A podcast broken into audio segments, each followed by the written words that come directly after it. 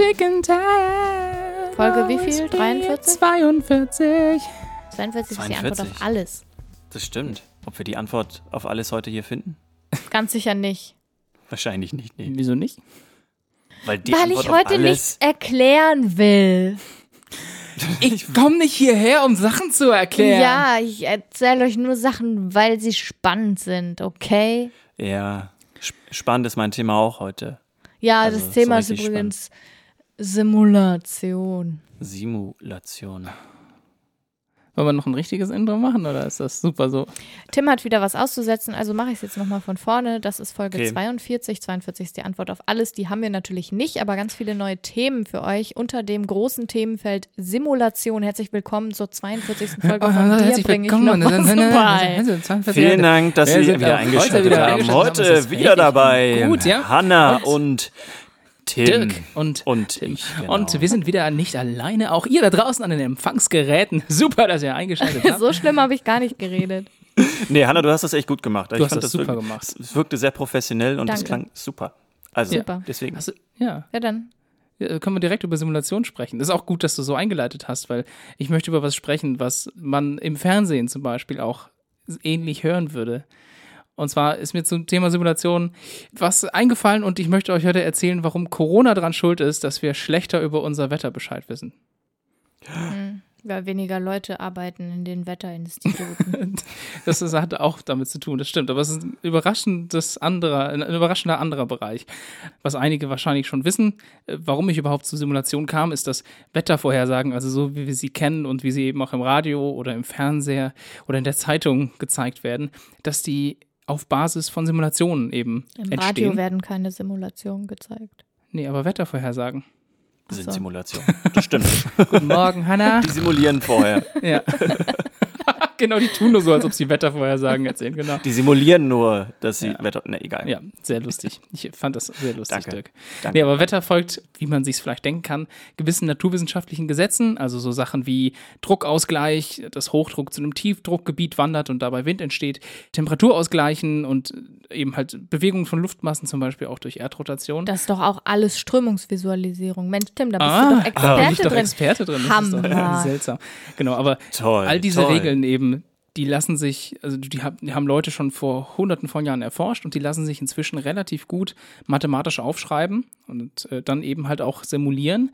Das heißt, wenn man genau weiß, wie ein Ist-Zustand ist, also wenn ich an ganz vielen Stellen um mich rum weiß, wie der Wind ist, die Temperatur und so weiter und so fort, Aktuell ist. aktuell, genau, jetzt in diesem Zeitpunkt und ich weiß, wie die Gesetzmäßigkeiten sind, dann kann ich eigentlich berechnen, wie es weitergehen muss, wenn sich diese Sachen an diese Regeln halten. Und ja, und genau das macht man eben, um Wetter vorherzusagen. Das heißt, das Ganze passiert Schritt für Schritt. Ich nehme einen Ist-Zustand, alle, ich nehme all meine Messungen, die ich habe, schmeiße sie in den Computer und sage, okay, mach jetzt all die Sachen, die du hast und guck, wie es weitergehen sollte und guck dir die Ergebnisse an. Und äh, man kann sich vorstellen, man hat jetzt ja nicht nur für Münster oder so einen Temperaturwert, sondern man hat in Münster mehrere Temperaturwerte, man hat dann drumherum und überall und auf der ganzen Welt und man hat verschieden hohe In Castor Brauxel. zum Beispiel und auch in verschiedenen Höhenschichten hat man verschiedene Werte. Deswegen ist das relativ schwierig, das per Hand auszurechnen und das machen riesige Computersysteme. Zum Beispiel auch im Deutschen Klimarechenzentrum in Hamburg. Und die haben ein Virus Was? Die haben ein Virus? und funktionieren Was? deswegen nicht mehr. Corona. Nein, das, Oh das wäre wär ja. lustig. Das, das Ja, wäre ja. lustig, aber es ist nicht so. Da war ich übrigens vor ein paar Jahren mal zu Gast und äh, war in Sorry. diesen Serverhallen drin und das ist schon ziemlich beeindruckend, weil es, es ist wie in so einem Cyberfilm. Alles blinkt und riesige Lüftungsanlagen. Es war auf jeden Fall ganz Hast du auch spannend. einen Stecker gezogen? Einfach Das so. wäre noch lustiger. Genau. Die Also die haben, die haben so einen, so einen Arbeitsplatz gezeigt, wo noch so ein alter Rechner steht, mit dem man früher gearbeitet hat, der dann, das ist, war, war auf jeden Fall super spannend und ich kann es auch empfehlen, wenn man die Chance hat, da mal hinzugehen und sich auch mal anzugucken, wie die ihre Daten speichern. Das passiert nämlich auf so Magnetband noch, weil das einfach Hm. am längsten hält und das ist dann aber in so, in so gekühlten Räumen drin und äh, auf jeden Fall alles spannend. Dort wird, wird sowas aber halt berechnet, also das heißt, es passiert Schritt für Schritt und blöd zusammengefasst ist das so, wenn ich jetzt weiß, wie es jetzt ist, dann gehe ich einen Zeitschritt weiter, dann weiß ich, wie es in einem Zeitschritt ist, dann nehme ich das wieder als Grundlage für den nächsten Schritt. Und jetzt kann man sich natürlich überlegen, dass wenn diese Modelle nicht 100% richtig sind und meine Daten auch m, zum Beispiel Lücken haben, weil ich weiß jetzt nicht, wie wie genau das ein Meter weiter weg von Kastrop Brauxel aussieht. Ja, dann kommt mit dem Verfahren totaler Murks raus. Nee, nicht unbedingt totaler Murks, aber das heißt, der erste Schritt wird noch relativ gut sein, aber der zweite Schritt hat ja dann schon einen Fehler in den, ja. in den Anfangsdaten. Und das heißt, je länger ich das äh, ja, iteriere, umso größer wird der Fehler. Und das ist auch der Grund, warum äh, ja, Wettervorhersagen im Schnitt so zwischen vier und acht Tage sehr, sehr gut sind und dann Hm. Sehr Für ungenau. Münster übrigens nie. Ist das schon, schon sehr So eine ungenau. Anomalie, genau. Ja. Dazu kommt, dass, dass jedes Modell eigentlich nur halbwegs versucht, auf Sachen zu, zu achten und zu beachten. Also es gibt kein perfektes Modell und es gibt zum Beispiel Modelle, die grob Entwicklungen für die ganze Welt berechnen. Es gibt aber auch lokale Modelle, die sagen, hey, ich gucke mir ganz genau die Rheinregion oder so an und benutze hier ein anderes Modell. Und was man macht, um eine Vorhersage zu machen, ist, man berechnet nicht nur die Vorhersagen mit einem, sondern man macht ganz viele. Und dabei kommt dann jedes Mal quasi ein neues Ergebnisfeld raus. Und die Sammlung all dieser Ergebnisfelder nennt man Ensembles.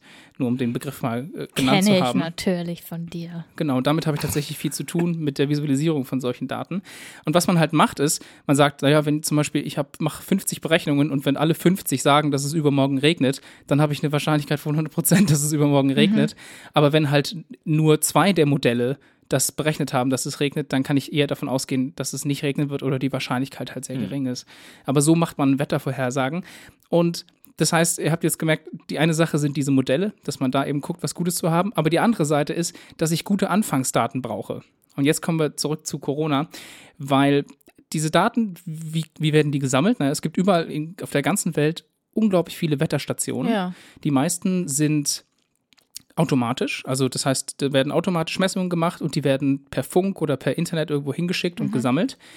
Es gibt aber auch noch welche, die per, per Hand betrieben werden. Und es werden ja auch noch solche, also diese Messungen, die sind ja meistens in Bodennähe, ne? Zwei Meter oder Ja. fünf Meter oder sowas. Hm. Aber die Infos reichen mir ja nicht, um wirklich Wetter zu beschreiben. Ich brauche ja auch Sachen, die in der Atmosphäre Ja. abgehen. Ah, und es wird es durch Flugzeuge gemacht Richtig. und es fliegt im Moment so Genau. wenig. Ah, Ja. Also okay. 80 Prozent der Daten, die über Flugzeuge gesammelt wurden, sind nicht mehr vorhanden. Und Klar. die Flugzeuge sammeln nämlich beim Starten, beim Landen und in der Luft Informationen, Temperatur, äh, Crazy, Luftdruck. und das wird weitergegeben. Und das, das, wird, praktisch. genau, das wird weitergegeben und die Daten sind nicht mehr da.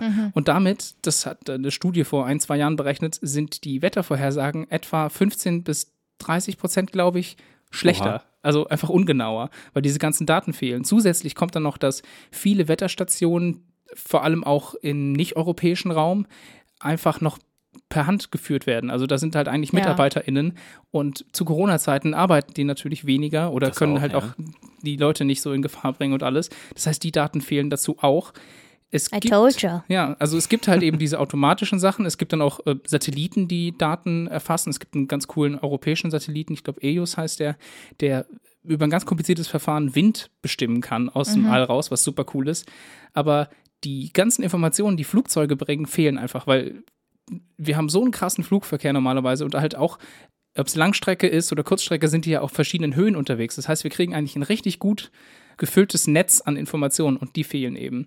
Und das ist das Problem, weswegen wir momentan schlechtere Wettervorhersagen haben zu Corona-Zeiten. Dafür ist genau aus demselben Grund der Himmel zurzeit so blau wie seit Jahren nicht mehr. Das stimmt. Ja, die, die Feinstaubbelastung ist ja, Ja. auch zurückgegangen und sowas. Das stimmt. Da gibt es auch ganz interessante nice. Karten, wo man halt auch wirklich Ja. sieht, wie der Unterschied wirklich sichtbar geworden ist. Also das, Ja. ja, äh, ja.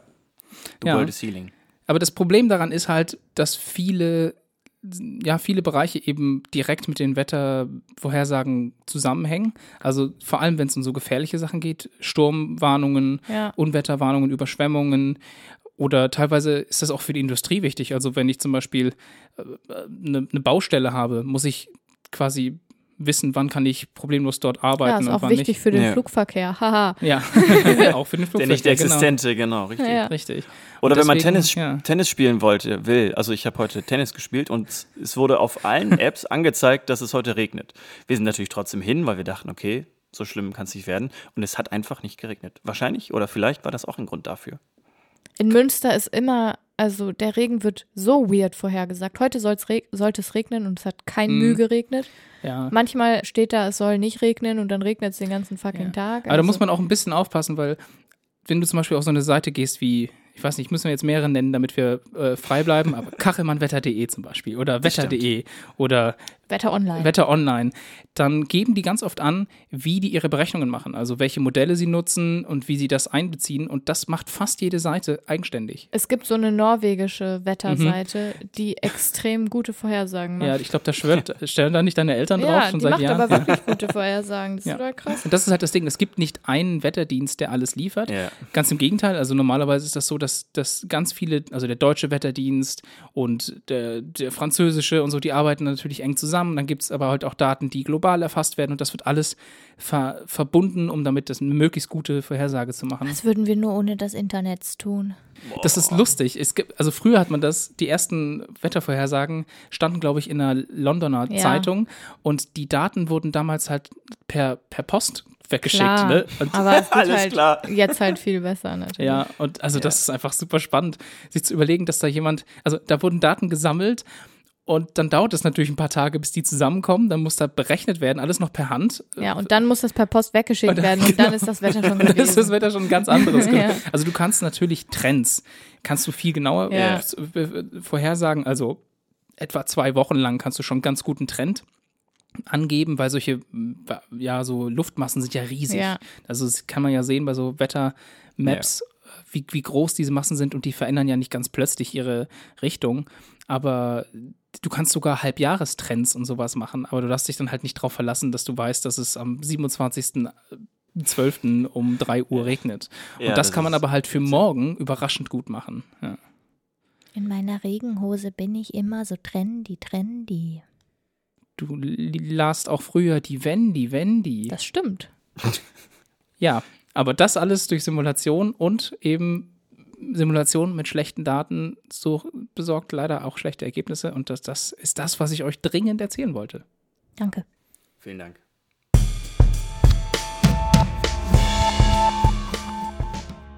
Der erste Satz vom Artikel Simulation auf der Wikipedia passt erstaunlich gut zu meinem Thema, obwohl es eigentlich keine Simulation ist, wenn man es genau nimmt.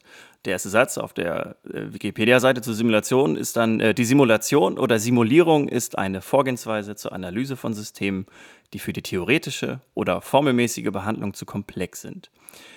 Bei mir geht es heute auch um Systeme, um Systeme im Internet und insbesondere um rechtsnationale, rassistische, antifeministische und antisemitische Themen und die Folgen der Radikalisierung im Internet, die dann im stochastischen Terrorismus enden. Kennt ihr den stochastischen Terrorismus? schon? Das sind gerade so viele Buzzwords. Ich muss ja erstmal. ich, bin mal, ich, ich bin mal gespannt, wo das hingeht. Also, bei klassischem Terrorismus gibt es normalerweise klar abgrenzbare Gruppen mit FührerInnen, die eine Ideologie vorgeben und dann den Schießbefehl geben. Die Attentate in Halle, Hanau oder Christchurch wurden allerdings von sogenannten Einzeltätern ausgeführt. Diese wurden vielmehr durch dezentrale globale Systeme radikalisiert. Ah, okay. Okay, ich verstehe. Also es geht quasi darum, dass, dass eine Entwicklung im Internet stattfindet, die Leute dazu bewegt, was zu tun. Genau, richtig. Also man kennt das, diese, diese klassische Alt-Right-Movement, das ist so, ja, das ist halt ein so ein Auswuchs davon. Also beim stochastischen Terrorismus haben halt diejenigen, die in dezentralen und globalen Systemen radikalisieren wollen, also die Aggressoren sozusagen, eine höhere Reichweite, weniger Kontrolle und quasi keine Konsequenzen. Das macht es so perfide, weil die Leute, die halt ähm, ja, Menschen bewusst radikalisieren wollen, sind quasi ja nicht, nicht, nicht Nicht so leicht handlungsfähig. zu fassen, ja. Also genau, richtig. Die, Sind- sind also denen quasi- stehen ja. viele quasi Werkzeuge zur Verfügung und wenig Kontrolle von außen. Genau, also die heizen die Stimmung auf, um halt allgemein zu radikalisieren. Die Wahrscheinlichkeit eines terroristischen Anschlags steigt dann also. Deswegen halt auch stochastischer Terrorismus. Und zwar ohne, dass man genau weiß, wann und wie, wo was zutreffen kann. Also wann jemand zuschlägt. Das ist halt, wenn du halt eine zentrale terroristische Gruppe hast, kannst du halt sehr klar dann identifizieren, wenn man die beobachtet, dass es halt jetzt irgendwann den Tag X gibt, wann es losgeht. So, und das ist halt beim stochastischen Terrorismus ganz, ganz schwer zu identifizieren. So, die klassische Klar, die Schritt. Gruppe ist ja auch riesig. Ja, und auch so dezentral halt. Also es gibt Ja. halt keinen Führer. Ja, Wenn man jetzt wüsste, okay, es gibt eine terroristische Vereinigung, da ist dann jemand Führer oder Führerin, dann kann man den quasi beobachten Ja, ja. und dann sozusagen mit, mit Maßnahmen ja, beobachten und kann dann entsprechend reagieren. Das ist halt in, beim stochastischen Terrorismus halt nicht der Fall so. Die klassischen Schritte einer Radikalisierung, die halt auch bei dem stochastischen Terrorismus eine entscheidende Rolle spielen, das sind die, oder das ist die Identifikation, die Sozialisierung, die Isolation und dann letztendlich die Radikalisierung. Und die Gruppe, die sich sehr leicht mit einem Ziel identifizieren lassen können, das sind weiße heterosexuelle Cis-Männer, da man dieser Gruppe halt sehr gut vorgaukeln kann, dass man ihnen von links sozusagen etwas wegnimmt. Zum. Beispiel durch Feminismus oder Antirassismus. Hm. So, ja. und die Sozialisierung, der zweite Schritt der späteren Täter, findet dann auf eigentlich meist ungefährlichen Plattformen statt. Also Twitter oder Reddit oder 4chan oder Twitch. Dort werden dann zum Beispiel Ängste in Anführungszeichen, in großen Anführungszeichen, hm. von leicht radikalisierbaren Menschen halt thematisiert oder halt auch irgendwie rassistische Witze gemacht. Oder halt irgendwelche Memes gepostet oder irgendwelche mhm. Witze halt gemacht. So. So, diese Witze werden dann normalisiert. Ja. Menschen, die halt darüber lachen, also wirklich normalisiert, dass dann halt, man macht dann halt irgend, oder es wird halt ein rassistischer Witz gemacht und weil man halt zu dieser Community dazugehören möchte, lacht man halt darüber. Und wenn dann halt ein noch deutlich rassistischerer Witz gemacht wird, dann lacht man halt wieder so. Und man ja, ja. hat dann irgendwie keine, keine Grenzen. Ganz genau, richtig. Man slidet dann halt so rein, ja. Genau, und Menschen, die halt darüber lachen oder die nicht diesen Ängsten widersprechen, die gehören dann zu dieser Community. Die das aber ansprechen, werden halt ausgeschlossen. So. Die Menschen, die dann durch diese Sozialisierung ausgestoßen werden und an den Rand gedrängt werden, also marginalisierte Gruppen, die sind dann kein Teil dieser Community. Und so kommt es halt dann zu einer Isolation, das ist dann der dritte Schritt der Person, die radikalisiert wird da sie noch in dieser Community halt drinne steckt. Und es ist halt wie so eine, wie so eine Echokammer. Das heißt, diese mhm. Person bekommt dann keine normale Reaktion mehr sozusagen auf einen Witz oder halt irgendwelche sogenannten Ängste. So. Ja, oder auch Nachrichten. Also da wird sich ja dann genau, gegenseitig richtig. schon mit, mit sehr klar gefilterten Nachrichten versorgt. Und ja.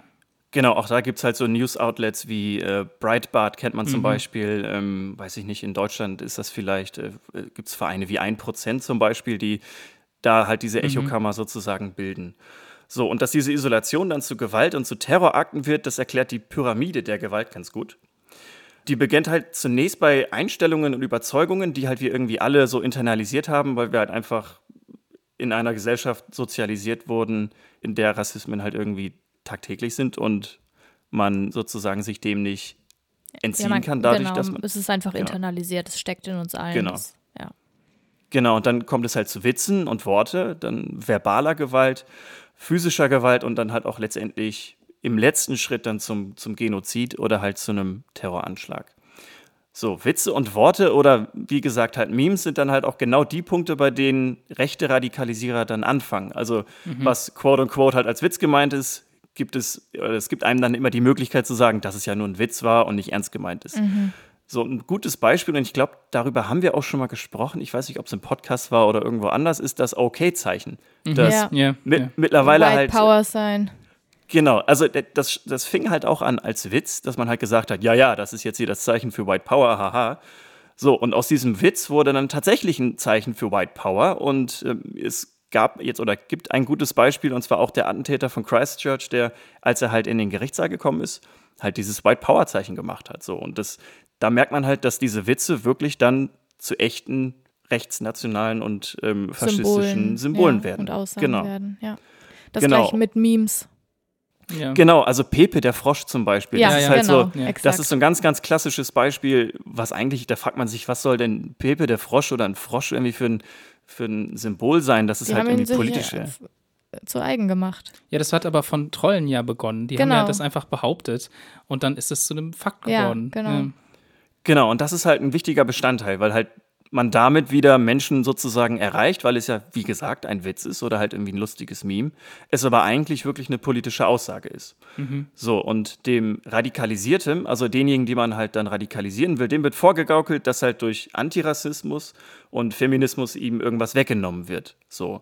Und diese Ängste, diese künstlich aggregierten Ängste, die einem da vorgegaukelt werden, die werden dann halt durch diese Schritte Identifikation, Sozialisierung, Isolation und halt dann letztendlich durch die Radikalisierung so stark verstärkt, dass es für diese Person dann angeblich keinen Ausweg mehr gibt, außer sich selbst zu töten oder halt andere zu töten. Hm. Mhm. So, und dann kommt es durch diese ganzen Schritte und durch Witze und durch Memes dann tatsächlich zu ja, Terrorakten. So. Also eine Lösung des Problems ist, sich natürlich entschieden gegen RassistInnen, AntifeministInnen und AntisemitInnen entgegenzustellen.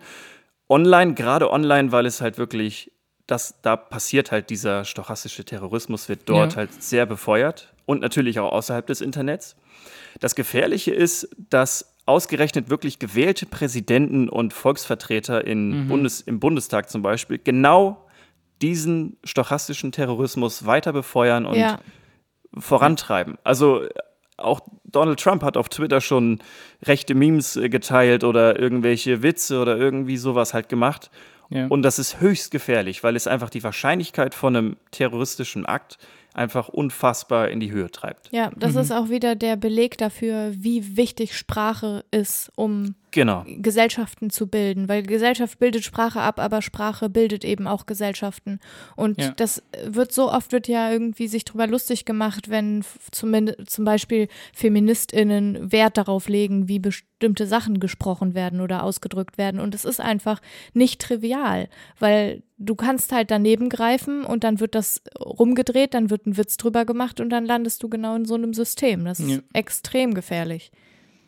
Genau, also man merkt halt auch, wenn man mit Menschen online diskutiert, gerade vom, vom harten rechten Rand, Ja. wo man auch ganz genau weiß, wie die quasi funktionieren, dass die halt einfach durch ihre Argumentation, durch ihre Wortwahl einfach dieses klassische Agenda-Setting machen möchten. Also du kannst halt, wenn du auf einen, einen scharfen Tweet irgendwie antwortest und sagst irgendwie, nee, das macht doch keinen Sinn, bla bla, so, dann, dann merkt man ganz genau, dass diese Leute halt wirklich diese Diskussion mit ihrer Sprache und mit den Worten und mit Witzen in, ja, in ihre Richtung halt drängen wollen. Ja. Und deswegen Ja. merkt man halt einfach, dass sie da einfach diesen Einfluss unbewusst, also nicht unbewusst, aber so gezielt einsetzen, um halt Menschen, die das auch mitlesen, dann einfach auch mit zu Ja, ja, radikalisieren. Ja. genau.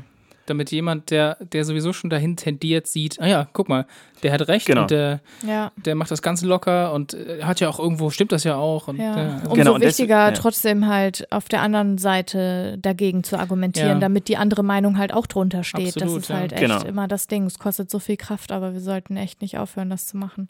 Genau, und wenn ich sowas halt, auch in den letzten Tagen ist mir das aufgefallen, mache ich das irgendwie öfter, dann geht es mir gar nicht darum, denjenigen, der jetzt quasi äh, da diese Aussage getätigt hat, irgendwie zu überzeugen, weil den kann man Genau. nicht mehr abholen, Genau. sondern es, mir geht es darum, Leute, einfach Menschen, lesen. die das mitlesen, Ja. dass die da einfach, einfach sehen, dass es einfach Exakt. nicht das eine Argument ist, sondern Ja. halt, dass es da einfach, ja.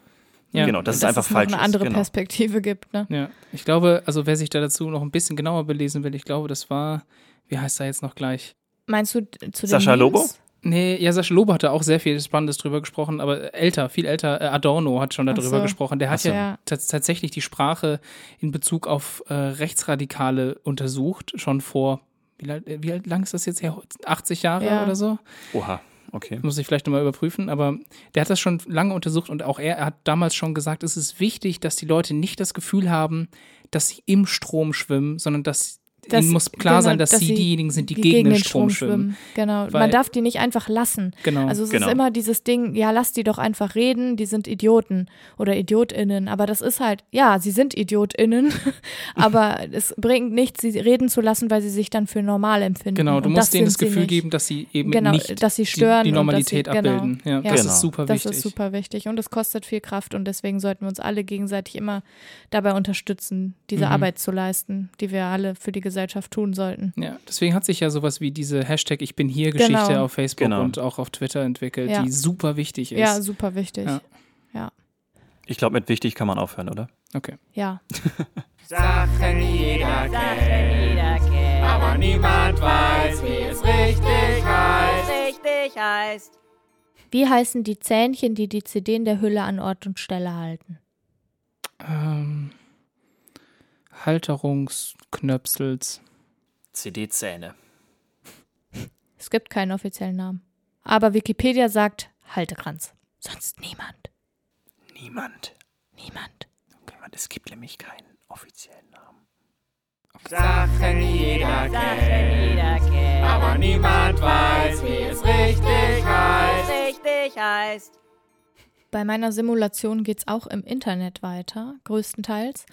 Und ich möchte an dieser Stelle kurz eine Triggerwarnung aussprechen, falls ihr das nicht hören könnt und wollt. Also es wird nicht super explizit, aber das Thema umfasst Kinderpornografie. Also es gibt die nächsten zehn Minuten, wenn ihr das nicht ertragen könnt. Es geht mal wieder um Recht und Unrecht bei mir und also um was Juristisches und es geht um simuliertes Unrecht. Und die Frage ist, wann dürfen denn ErmittlerInnen eigentlich Fallen stellen, um Ah, Kriminelle mhm. zu erwischen? Und das passt sowieso auch ganz gut zu dieser Polizeiproblematik, die wir ja nicht erst seit ein paar Wochen haben, aber die gerade wieder mehr Gehör findet. Also welche Rahmen und welche Grenzen hat eigentlich der polizeiliche Einsatz? Und grundsätzlich dürfen ErmittlerInnen sich nicht einfach als eine andere Person ausgeben, um mit anderen in Kontakt zu treten. Sogenannte Legenden, also diese anderen Identitäten, dürfen nur mit Zustimmung des Gerichts oder der Staatsanwältinnenschaft angelegt werden und dann dürfen sie damit quasi ermitteln und in Verfahren starten. Das nennt sich dann verdeckter oder verdeckte ErmittlerInnen. Und es gibt auch nicht offen ermittelnde PolizeibeamtInnen, die sogenannten NOEP, die einzel- und fallbezogen, also nur gelegentlich verdeckt tätig werden und nicht weiter in die konkreten polizeilichen Ermittlungen eingebunden sind. Und das ist super schwammig, weil die unterliegen eben nicht diesen gerichtlichen Bestimmungen Okay. und die können halt in Einzelfällen sich auch mal einfach so als verdeckter Ermittler oder Ermittlerin ausgeben. Ist das das, was quasi dann auch oft in diesem V-Mann-Bereich reinfällt? Ja, die V-Männer und Frauen sind auf jeden Fall die, die von den Gerichten und den Staatsanwaltschaften, Anwält und den Staatsanwältinnenschaften halt, Gedeckt ge sind? ja, also legitimiert sind. Mhm. Die, das ist ja eine lang operierende Ja. Aktion, also die, die gehen ja wirklich in Organisationen rein und haben völlig neue Identitäten und so weiter. Aber im Internet ist das so eine Grauzone, sowieso. Mhm. Also was dürfen eigentlich ErmittlerInnen im Internet und wann müssen sie ihre Identität aufdecken und wann nicht? Weil wann ist sozusagen die, wann sind die Persönlichkeitsrechte und die Rechte auf Informationen schützenswert von den Gegenüber im Internet und wann nicht? Und da kann man zum Beispiel sagen, dass in Plattformen, wo man sich ein Pseudonym gibt, muss sich auch ein Polizeibeamter, Polizeibeamtin nicht zu erkennen geben. Das wäre doch ganz lustig, wenn er immer sich, keine Ahnung, Polizist 123 nennen müsste oder so, weil, er muss. Weißt? Ja, nee, aber man könnte Ja. ja auch, wenn man private Unterhaltung führt, dann irgendwann sagen, hey, Mhm. ich bin hier Ermittlerin oder Ja. so. Aber das ist, also das ist wirklich alles noch gar nicht so richtig Mhm. ausgearbeitet. Und es ist auch nicht ganz klar, wann man eigentlich ein NOEP ist, weil was heißt denn nur gelegentlich? Ja. Also die Auslegung kann alles sein von, du darfst nicht länger als einmal Kontakt mit einer Person haben, aber wenn du ständig mit neuen Personen Kontakt hast, ist es okay oder ist das dann auch nicht mehr gelegentlich? Also es ist super schwammig. Jedenfalls ist die Abgrenzung total schwer. Und es gibt halt unzählige polizeiliche ErmittlerInnen, die im Netz unterwegs sind, um Straftaten zu verfolgen oder zu entdecken. Und die standen, egal ob legitimiert oder nicht legitimiert, immer vor einem ethischen Dilemma. Weil in manche Szenen, also gerade eben diese Porno, Kinderpornografie-Ringe, da kommt man nur rein, wenn man nachweisen kann, dass man selbst diese Straftat schon begangen Genau, hat. du musst mal ganz oft Sachen liefern, ne? Genau, und Ja. du musst halt in diesen pädophilen Foren, muss man eigenen Content haben, um beizutreten oder drinbleiben zu dürfen. Man muss monatlich neues, neues Material liefern. Man muss sich quasi strafbar machen, um Genau. damit die Leute sicher gehen, dass die sich Als Ausweis, dass man sozusagen nicht Hm. zur Polizei Genau. gehört, weil ja Polizei sowas nicht machen würde. Gen- Die, die Geschichte ist halt eben dann, wenn da ErmittlerInnen drin sind, wäre der Gedanke ja, Unrecht zu tun, um größeres Unrecht zu verhindern. Mhm. Und es ist ein Dilemma und es kann nicht richtig sein, das immer in die eine Richtung aufzulösen, wie das die Strafprozessordnung halt immer vorgesehen hat, nämlich, dass es ein striktes Verbot an verdeckte ErmittlerInnen gibt, szenetypische Delikte zu begehen. Mhm. Also die durften das einfach immer nicht. So, und seit diesem Jahr ist neu, dass sie in Online-Foren verdeckt ermitteln können und die ErmittlerInnen dürfen digital erstellte Kinderpornos selbst Ja. hochladen. Aber das ist, das ist eine ganz besondere, also das mit digital erstellt, da muss man aufpassen. Da, da, das ist nicht gemeint, dass das echte Kinderpornografie ist, sondern das ist ganz oft äh, durch zum Beispiel neuronale Netze erstellt Genau. und das sind keine echten Menschen. Genau, Ne? das also ist das, das. Material Okay. darf keine echten Szenen und keine echten Menschen zeigen und wird teilweise anhand von altem Material errechnet, aber auch komplett neu Genau. sozusagen erfunden. Ich finde teilweise anhand von altem Material errechnet schon extrem problematisch, muss ich sagen. Ich finde auch den neuen Ansatz Ja, problematisch. natürlich, genau. Der neue Naja, Ansatz klar. ist insofern auch problematisch, weil die haben immer noch ein moralisches Problem, denn die bringen ja kinderpornografisches Material in Umlauf, egal Ja. ob es echt ist oder nicht. Das provoziert ja dazu, äh, also das befeuert einfach die Szene, Ja. so oder Genau, so. das Es Angebot ist ist da und völlig damit egal, kommt die Nachfrage genau. auch. Das Ja. provoziert einfach, dass noch mehr drastische Bilder und Filme erzeugt und geteilt werden. Ne? Also das ist total bescheuert. Und sie können aber jetzt eben durch die neue gesetzliche Regelung in diesen Foren mit ihren Legenden, die hoffentlich nach Paragraph 110a fortfolgende Strafprozessordnung verifiziert sind, diese Ermittlungen verfolgen. Und es gibt noch eine zusätzliche Änderung, was eben auch diese Fallen durch ErmittlerInnen betrifft. Und zwar gibt es ja auch ErmittlerInnen, die sich als Kinder ausgeben. Mhm. Und es war bisher immer strafbar, wenn erwachsene Menschen mit Kindern in Kontakt getreten sind zum Zwecke von sexuellen Handlungen, ob das jetzt angebahnt ist oder tatsächlich auch schon formuliert oder was auch immer. Das war schon, ist schon eine ganze Weile strafbar, das sogenannte Cyber-Grooming. Mhm. Und wenn sich ErmittlerInnen als Kinder ausgegeben haben und dann eben Erwachsene auf sie zugekommen sind, dann war das nicht strafbar. Weil es waren ja keine tatsächlichen Kinder. Ja. Und das haben sie jetzt geändert. Sie haben die Gesetzgebung so geändert, dass auch der Versuch schon strafbar ist. Und wenn sie denken, dass das Kinder sind, dann reicht das aus. Das Klar, weil heißt, es potenziell ja auch wirklich ein Genau. Kind sein könnte. genau. Deswegen, ja, klar. Das ist gut. Das heißt, bisher war nur die vollendete Tat, also tatsächlich ein Kind anzuschreiben Mhm. mit sexuellem Hintergrund, strafbar. Mittlerweile, seit März diesen Jahres, ist es auch strafbar, wenn ein Erwachsener, also auch zum Beispiel Eltern oder wer auch immer, angeschrieben werden zu dem Zwecke, dass da ein Kind irgendwie auf Mhm. sexuelle Art und Weise belästigt werden könnte, ist es strafbar nach Paragraph 176 Absatz 4 Nummer 3 Strafgesetzbuch. Ja, damit, also das ist ja auch quasi eine Form von Simulation, die da im Internet durch die ErmittlerInnen Mhm. stattfindet. Ne? Also sowohl, wenn sie sich in diese Foren einkaufen, als ja auch tatsächlich StraftäterInnen, Mhm. als auch, wenn sie sich als Kinder ausgeben, Ja. um diese Leute zu schnappen. Das Problem ist, fängt halt eigentlich schon viel früher an. Ne? Also Ja. man will ja eigentlich nicht schon die StraftäterInnen schnappen, sondern es wäre schön, wenn die nicht tätig werden würden. Ja, genau. Ne? Also, Also, wenn die nicht straffällig Ja, wo werden kommt der würden. Moment, dass eine Person den Zugang zu sowas findet und da, ja. da landet? Das ist ja das Schwierige. Ist genau, Ja. Jetzt haben wir ja wieder die Diskussion nach diesem Vorfall in Münster. Also Ja. das war jetzt hier in stimmt. Münster. Und dann schreien, ist wieder der, der Ruf laut nach irgendwie verschärften Strafen. Strafen. Und ich denke mir, das ist doch schon zu spät. Also wir, wir müssen, wir können ja nicht. Wir müssen viel früher im Ja. System einsetzen. Also ich meine, die Ja. Familie war ja auch wieder dem Mhm. Jugendamt schon und den Behörden bekannt und es wird ja immer gesagt, man will die Kinder schützen, indem man sie so lange wie möglich in den Familien lässt, weil den Kindern geht es immer am besten in den eigenen Familien. Und ich denke mir, wann kommt Das der Punkt, dass ja die so nicht. Behörden verstehen, dass da eine Gefahr herrscht und wie groß muss quasi die mutmaßliche Gefahr sein, um Mhm. die Kinder rauszunehmen, weil man hätte den Kindern so viel Leid erspart, wenn man sie rausgenommen hätte. Und es Ja. gibt aber halt eben auch Fälle, davon habe ich jetzt gerade wieder gelesen, über einen kleinen Jungen, der sehr schwer von der eigenen Mutter missbraucht wurde und aus der Familie genommen wurde und dann in den Hungerstreik gegangen ist. Der kleine Junge. Der kleine Junge, weil er von seiner Mutter getrennt wurde. Weil die werden natürlich auch gebrainwashed, ne? Und das wird Ja. abgespalten Na ja, klar. von den Persönlichkeiten. Da gibt es ja wahnsinnig krasse psychologische Muster, die dort dann Mhm. äh, automatisch gefahren werden, sozusagen. Und das ist natürlich hochproblematisch. Ja. Ähm, aber also ja, das, ich, ich so ein glaub Kind halt, kannst ja. du der Mutter nicht zurückgeben, Ja, ist ja ich, klar. also ne? es, ich glaube, es muss darum gehen, dass, dass das äh, Personal besser geschult wird, das früh solche Sachen erkennen kann. Da Genau, geht's um genau. schon in Kitas, in, in, äh, in Kindergärten, Ja. in, in Grundschulen. Da müssen die Menschen einfach Und in Ja. Nachbarschaften, Oder eigentlich Nachbarschaften auch. auch, ne? Also Genau. wir müssten eigentlich äh, darauf achten, wie gehen Mhm. eigentlich unsere NachbarInnen mit ihren Kindern um. Ja.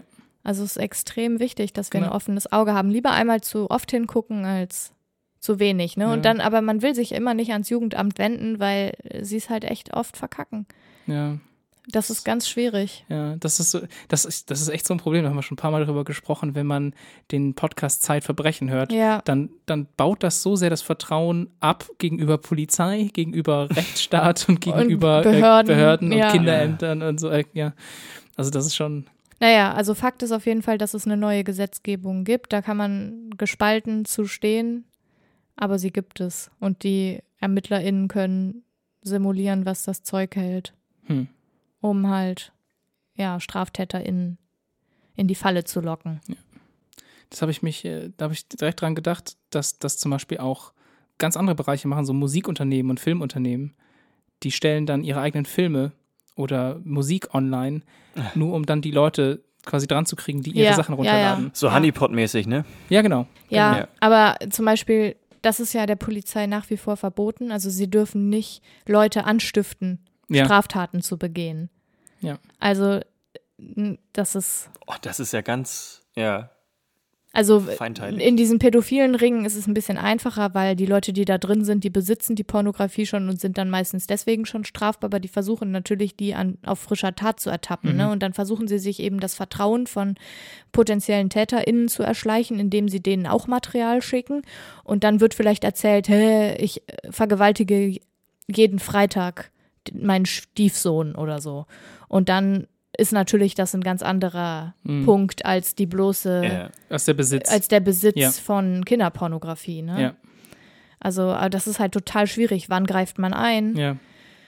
Ähm, ja, Oh Mann, Mann, Mann. Ja. ja, es ist echt Schwer. gruselig. Toll, toll, toll. Tims Tipps. Ich habe noch zum Abschluss einen kleinen Tipp für euch.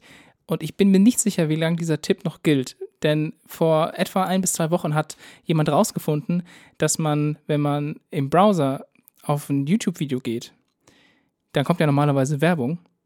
Aber es gibt einen ganz einfachen Trick, wie man auch ohne We- Werbeblogger und alles Videos ohne Werbung gucken kann. Und zwar, indem man auf einer Adresse, die heißt ja immer youtube.com slash und dann irgendwas, zwischen dem com und dem slash einfach einen Punkt einfügt. Das heißt, man hat youtube.com Punkt slash und dann die Videoadresse und dann kann der Algorithmus, der normalerweise die Werbung einblendet, die Werbung einfach nicht anzeigen. Das ist super, macht das mal, aber nicht bei dem Black Lives Matter Video, weil das müsst ihr mit Werbung gucken, damit es was Genau. bringt. Das stimmt, das Aber- hatten wir in der letzten Folge. Aber für alle anderen, damit ihr nicht schon wieder irgendwelche Werbung bekommt. Voll Fortnite, Wasserski oder so. Ja, also Aber ist das, ist das nicht mega aufwendig? Also wenn ich jetzt auf YouTube bin, ein Video anklicke, dann Dann änderst dann du oben quasi- einfach. Dann machst du klickst einfach. du oben einmal rein, drück, drückst eine Taste und drückst Enter und Ja. dann passt du. während das Video Stress. sozusagen, okay, gut, dann, okay, dann da hält sich der Aufwand ja in Grenzen. Weil ich überlege Ja. gerade, wenn ich jetzt ein Video anklicke, in, den, in das URL-Feld gehe, dann einen Punkt einsetze, nochmal Enter klicke, dann lädt die Seite neu, dann ist gefühlt, sind diese fünf Sekunden, die man dann auch, womit man dann eine Werbung auch skippen kann, sind dann auch wieder Ja, man auch mich, weg. So. also ja erstens freue ich mich diebisch, wenn ich die Werbung austricksen kann. Okay, Und zweitens ärgere ich mich extrem über Werbung. Und außerdem hast du ja auch Unterbrechungen in den Videos. Ne, das Ja, auch. ja, das ist genau. nasty. Ja, das ist Ja. richtig scheiße. Ja, Stimmt. immer mit diesem blöden Epilierer von wem auch immer. Ich, Das bekomme ich jetzt zum Glück nicht. Und ich muss natürlich auch Ich sagen, auch nicht. eigentlich ist es ja auch gut, dass die Werbung kommt, weil die ProduzentInnen der Videos dann damit auch Geld bekommen. Nicht wahr? aber es gibt welche, die kriegen eh schon voll viel. Wahrscheinlich. Durch Sponsoring Deswegen. oder so. Also ich weiß noch nicht, wie lange der Trick noch funktioniert. Probiert's aus, wenn ihr das lustig findet. Und wenn nicht, dann nicht. Und das war's schon mit dieser Folge, weil die war super kurz, weil das hier ist der Beginn unserer Sommerpause. Sommerpause. Yeah. Das bedeutet aber nicht, dass ihr auf uns gänzlich verzichten müsst, sondern nur, dass wir ein bisschen kürzer werden in den nächsten paar Wochen. Genau. Wie- Also immer noch alle zwei Wochen, samstags. Easy peasy. Lemon Squeezy. Aber die Yes. Folgen sind halt nicht mehr eine Stunde, sondern vielleicht nur eine halbe. Ja, oder 20 Minuten. Und äh, Thematisch immer etwas äh, spontan. Ich, ich weiß gar nicht, was, was, ist der, was ist unser Thema für nächste für das wissen wir noch nicht. Das finden wir Das raus. wissen wir noch nicht. Das können wir, das, das, das seht ihr dann, wenn es soweit ist, würde ich sagen, oder? Genau. Das heißt, die Folge 42, eine ganz besondere Zahl, über die wir überhaupt nicht gesprochen haben, weil das macht, machen sonst alle, das müssen wir nicht machen. Stimmt.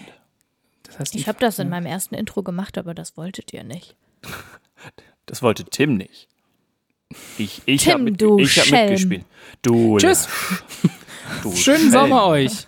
Ich freue mich drauf, euch wieder zu hören. Dirk und Hanna. Ah, danke. Ja, ich, ich würde euch auch gerne mal wieder sehen. Das stimmt. Ja, lass In- mal in gleich drüber Person. reden. machen wir gleich. Das können wir machen. wir machen gleich ein Treffen ab. Tschüss. Tschüss. Bis zum nächsten Mal. Ciao.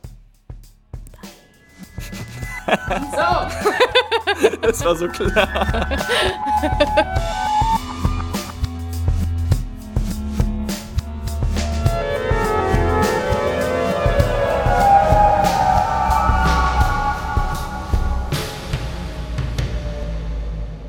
Okay, ich mache jetzt noch meinen Tipp, okay? Mach mal den Tipp. Tim, du Tipp. Tipp. Tim. Tipp doch mal, tipp. Jetzt, jetzt los, Tim. Mach jetzt. Ja, jetzt geht's. Ja, jetzt aber, jetzt leg doch mal los. Hm? Jetzt, jetzt, jetzt, leg doch mal los. Und los geht's mit meinem Tipp. Hm?